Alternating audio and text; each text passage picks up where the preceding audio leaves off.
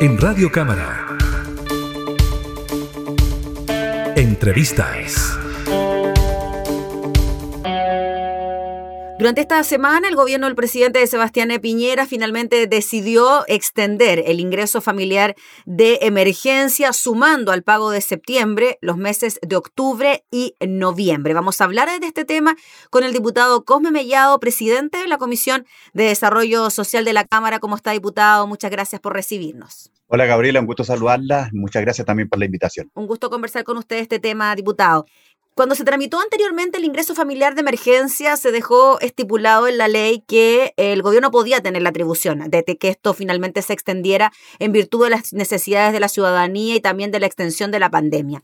¿Usted estuvo de acuerdo? ¿Está de acuerdo con que finalmente este beneficio se siga entregando a prácticamente la totalidad del registro social de hogares? Absolutamente, Gabriela. Además, esto lo veníamos impulsando hace bastante tiempo y no hay que olvidarse que apenas inició la pandemia, para allá en abril del año 2020, planteamos al gobierno la necesidad de crear una renta básica universal de emergencia.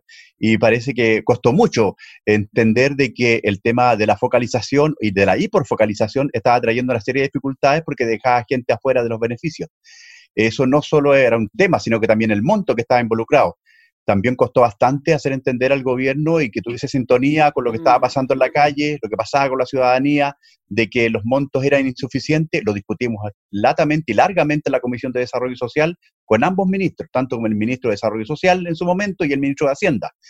Eh, quiero decirles que después de un año logramos que se creara este IFE universal que también eh, quedó en un cierto acuerdo. Como bien lo dijo usted, no solamente en, durante los meses de junio, julio y agosto y parte de septiembre, sino que también si el estado de excepción y la situación sanitaria se lo meritaba, eh, también el gobierno quedaba con las facultades de extenderlo un, un poco de tiempo más mientras estuviésemos en la crisis sanitaria. Creo que eso es una buena señal costó, reitero, pero creo que de alguna forma eh, había que también hacer entender que no era una presión de la oposición, sino que lo que escuchábamos en la calle. Mm. Diputado Cosme Mellado, y en relación a lo que usted ha escuchado en la calle precisamente, ¿cómo cree usted que reciben las familias este beneficio? ¿Les entrega mayor tranquilidad y quizás poniéndonos en un peor escenario? Si es que, por ejemplo, tenemos un rebrote de los casos, la variante Delta se llega a extender, ¿la gente efectivamente se podrá quedar en sus casas para resguardarse del virus? Difícil, es complicado, pero también es cierto que la vacunación es parte también del desafío. Mm. Pero yo creo, Gabriela, que el tema relacionado con los IFE tiene relación con que hay mucha gente que perdió su trabajo, gente que también perdió su emprendimiento, gente que definitivamente no solamente no ha encontrado trabajo, sino que no tiene otra alternativa. Por eso focalizarlo era muy complicado. Yo creo que lo más importante era que se logró entender que era universal. Y yo creo que mantenerlo es una buena señal una buena señal hacia la ciudadanía, porque de lo contrario vamos a poder vamos a profundizar las desigualdades y lógicamente abrir otro foco para otro estallido social. Creo que es necesario que el gobierno y el Estado de Chile eh, de alguna forma dé respuesta a las necesidades de la gente y que no sea eh, eso de rascarse con las propias uñas la única solución que hay para los trabajadores de nuestro país y para la familia en general. Creo que el tema del IFE es una fórmula que debería ser aplicada desde el comienzo de la pandemia. Llama la atención, eh, diputado, que con el ingreso familiar de emergencia una familia de cuatro personas pueda llegar a los 500 mil pesos mensuales, siendo que el ingreso mínimo mensual no llega a ese monto. De hecho, es el propio presidente Piñera quien lo recalca, lo recalcó en el momento en que anunciaba este beneficio. ¿Por qué cree usted que con este IFE sí se llega a este monto que ha sido tan solicitado por parte de sectores de la oposición y no así a un eh, ingreso mensual? A ver, lo que pasa es que hay que diferenciar una cosa. Esto de los 500 mil pesos para cuatro personas. Sí. Es de 170 y tanto mil por persona, claro. Exactamente. Eso es lo primero. Segundo fue también después de una conversación con el gobierno. O sea, no fue que el gobierno desde el comienzo estuviese disponible para este monto. Hubo una presión en la Comisión de Desarrollo Social y a la Comisión de Hacienda, a la cual también pertenezco. Por lo tanto, allí fue las conversaciones que tuvimos con el Ejecutivo la que logró avanzar en un monto un poco mayor a la línea de la superación de la pobreza. Creo que es fundamental entender que es insuficiente. Es insuficiente. ¿Usted considera que el Sigue siendo insuficiente o usted le gustaría que fuera otro monto? Debía haber sido un poco mayor. Creo que el, Estado de Chile estaba en condiciones de entregar un aporte distinto. Creemos que ese fue un acuerdo con presión mm. y fue la única fórmula que entendimos también de que el gobierno iba a acogerla. Eh, de lo contrario, las familias ya no podían seguir esperando. Pero creo que ha faltado sintonía, ha faltado también conciencia social con la ciudadanía.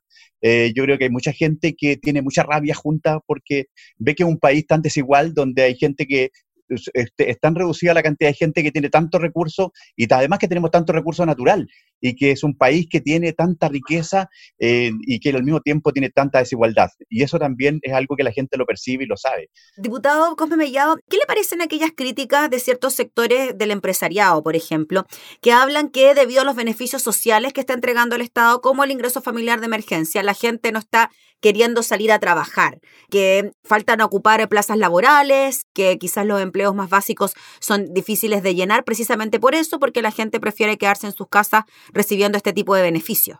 Eso no ponerse los zapatos de la gente, ¿ah? eso está, claro de que el empresariado no tiene idea y que el IFE es solamente un aporte y un apoyo a los ingresos que tienen algunos incluso. No hay que olvidarse que el alza del costo de la vida se disparó en los últimos meses, Gabriela.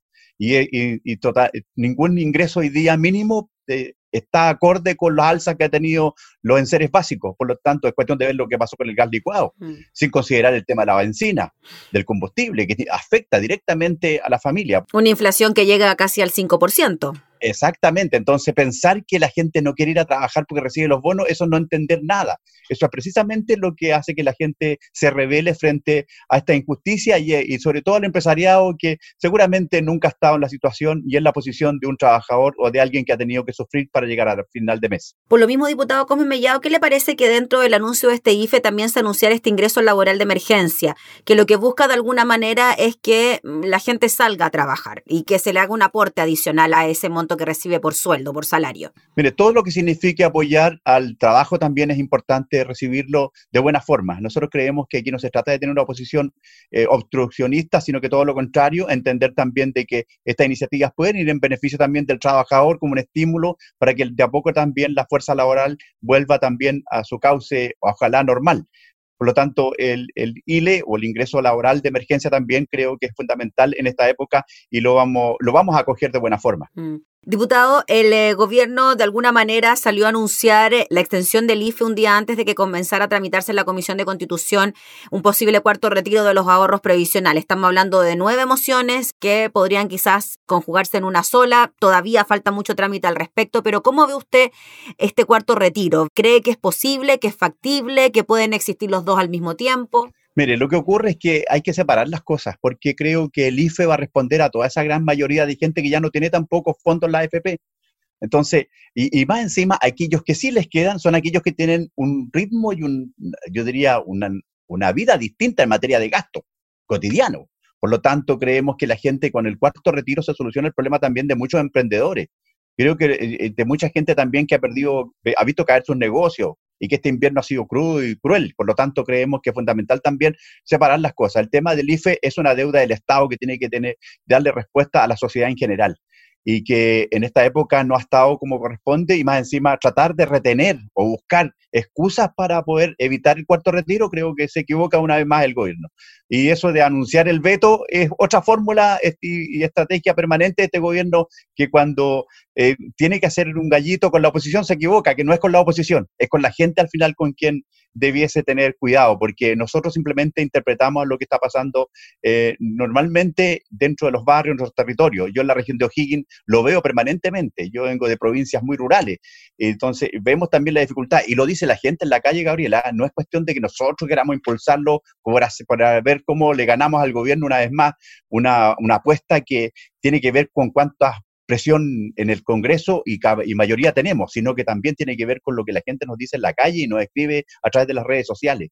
Creo que es fundamental ir escuchando lo que está pasando en la ciudadanía y sobre todo en los barrios populares y especialmente en las regiones.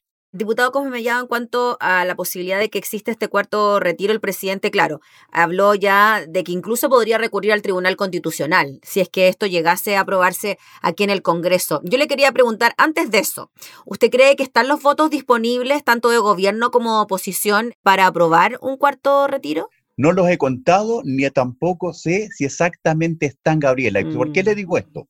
Porque la primera vez también pasó lo mismo. Sí, pues. Se decía que no estaban los votos, ¿cierto? Que no estaban, que no iban a estar con el segundo y con el tercero. Y tampoco. Y después nos dijeron que, que se requerían, o sea, se buscó una figura de los tres quintos y tuvimos más de eso, o sea, yo creo que eh, esto en el camino y en el avance de la tramitación de la, de la iniciativa, que tiene varias mociones parlamentarias, estábamos hace unos minutos recién en la Comisión de Constitución viendo también las reacciones y también las intervenciones, y creemos que es fundamental también entender que este cuarto retiro no es una eh, revancha ni tampoco una pelea con el gobierno, sino que simplemente da respuesta a mucha gente que está atenta y esperando también que ojalá estemos a la altura de lo que significa apoyar a aquellos que lo están pasando muy mal y que han visto perder sus ingresos, que también han perdido sus trabajos y que lo único que les queda son sus propios fondos que tienen y que más encima han visto que se han caído el último tiempo, eh, sobre todo los fondos más conservadores. Entonces, por lo tanto, creo que es importante también no dejar de lado esto. La gente dice, en que se lleven la plata a ellos y la pierdan ellos, por favor, la prefiero tenerla yo para invertirla de mejor forma. Y sobre ese mismo punto, diputado Cosmo Mellado, desde las aseguradoras, desde las aseguradoras de fondos de pensiones, se ha dicho que precisamente los retiros de los 10% han perjudicado a los fondos más conservadores como el Fondo E, eso como causa de los retiros. También se han dicho que han subido, por ejemplo, las tasas de los créditos hipotecarios y que por haber más dinero circulante a través del IFE y a través de los retiros, ha subido el costo de la vida y por eso tenemos un IPC que en julio fue de un 0,8 y que ya lleva un 4,8 en lo que va del año. ¿Usted cree que eso también le puede afectar que el haber más dinero circulante finalmente calienta la economía, como lo dijo incluso hoy día, lo leía por ahí del, del ex ministro Izaguirre? Yo creo que son excusas son excusas porque eh, hay, que, hay que darse cuenta de lo que está pasando en la calle, reitero, el alza del costo de la vida se disparó, Gabriel, así no, no, es mm. cuestión que yo lo diga. Mire, estos días se hablaba de la crisis que hay con los cereales en nuestro país. estamos hablando también cómo se disparó el tema de, de los productos básicos mm. del, del, mundo agrícola, o sea, y, la gente tiene el mismo ingreso, entonces entender que, que esta situación eh, es, es, como en tiempos normales y que, eh, que, lo que se está buscando es tratar de presionar indebidamente al gobierno, creo que se equivocan alguna, una vez más, creo que es justamente lo que no hay que hacer lo que está haciendo el gobierno. Buscar eh, un subterfugio para dar respuestas que creo que tiene que ver con la mirada economista o de algún de alguien que normalmente trata de especular como si fuera un gerente de una empresa. Y aquí estamos hablando de un país donde hay que ser socialmente cuidadoso para entender de que las demandas sociales no, las, no nacen solamente porque la gente quiere pedir más eh, soluciones por pedir, sino que tiene que ver como un país que es administrado eh, por un político en este caso, tiene que estar también a la altura de lo que significa las grandes demandas sociales. O sea, la, mirada política no tiene que ver con la mirada de un gerente, es absolutamente distinta. Finalmente, diputado Cosme Mellado, entonces usted cree que pueden convivir perfectamente el ingreso familiar de emergencia extendido casi hasta el mes de diciembre y al mismo tiempo un cuarto retiro del 10%. Así es, perfectamente pueden ir en sintonía porque van a dar respuesta incluso a sectores distintos de la población. Y se me quedaba una cosita en relación a la posibilidad del retiro del 100% de los fondos provisionales, que también son mociones que se pueden discutir en la Comisión de Constitución. ¿Cómo ve usted esa posibilidad?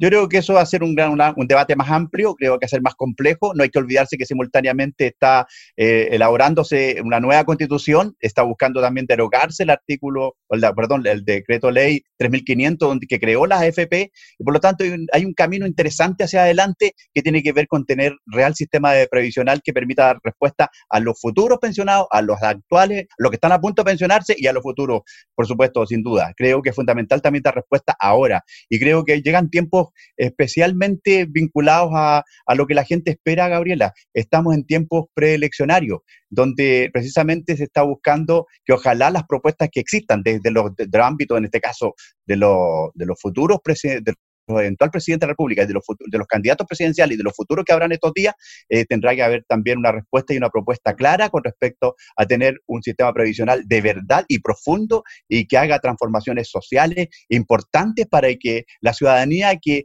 ha visto con estupor cómo se han ido al suelo y por la especulación del mercado financiero sus fondos previsionales y que lamentablemente no hay nadie que responda. Usted lo mencionaba hace un momento atrás, el fondo E se cayó absolutamente, que era el más conservador de todos, que nadie nadie se imaginó y que ahora tiene hoy día preocupada mucha gente que está a punto de jubilarse. Hay gente que me llama y que me escribe y que dice que qué es lo que va a hacer el gobierno, qué reacción va a haber desde el Parlamento. Creo que es una preocupación que debería tener ya en la agenda pública el presidente y su equipo.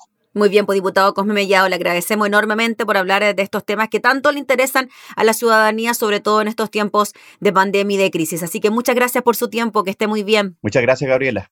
Estaremos en contacto. Gracias. Gracias a usted. Gracias. Era el diputado Cosme Mellado, presidente de la Comisión de Desarrollo Social, integrante de la Comisión de Hacienda, hablando entonces sobre la extensión del ingreso familiar de emergencia y la posibilidad de que exista un cuarto retiro de los fondos previsionales. Entrevistas en Radio Cámara.